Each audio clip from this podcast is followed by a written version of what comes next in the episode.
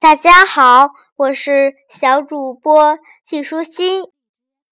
我们今天继续来研究科学的奇思妙想。为什么把购物说成买东西？我的这本书里列出了六种小朋友们说的答案。第一种是东和西两边物品丰富。第二种是自从有了语言，就有了这个说法。第三种是东西代表太阳的升落，有生命含义。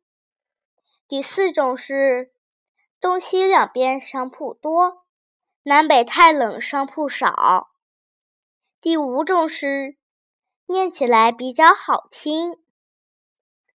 最后一种是古代常去东西市场买卖，而演变成。买东西，我也听我妈妈说了，古代唐朝的时候，长安城里就有东市和西市。小朋友，你觉得哪一种最有道理呢？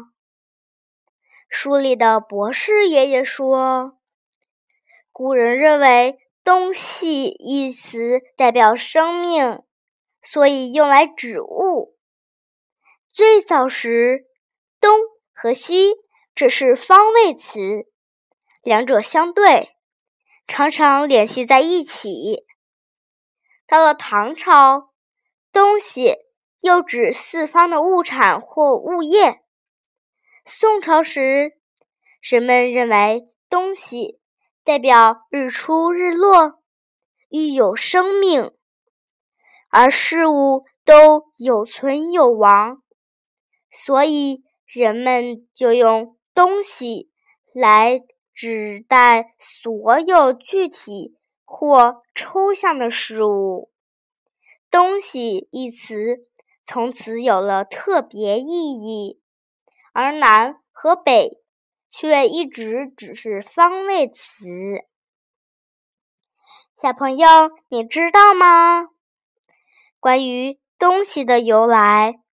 还有一个传说，有一天，宋朝哲学家朱熹去拜访好友盛温如，却看见他提着篮子准备上街。朱熹问：“你要去哪里呀？”盛温如说：“上街买东西。”朱熹很惊奇地问。那么南北能买吗？盛文如笑着答道：“不能。古人常把东西南北中与金木水火土相搭配，称为五行。东方属木，西方属金，南方属火，北方属水。只有植物和金属才能装进篮子。”所以我们只能买东西，不能买南北。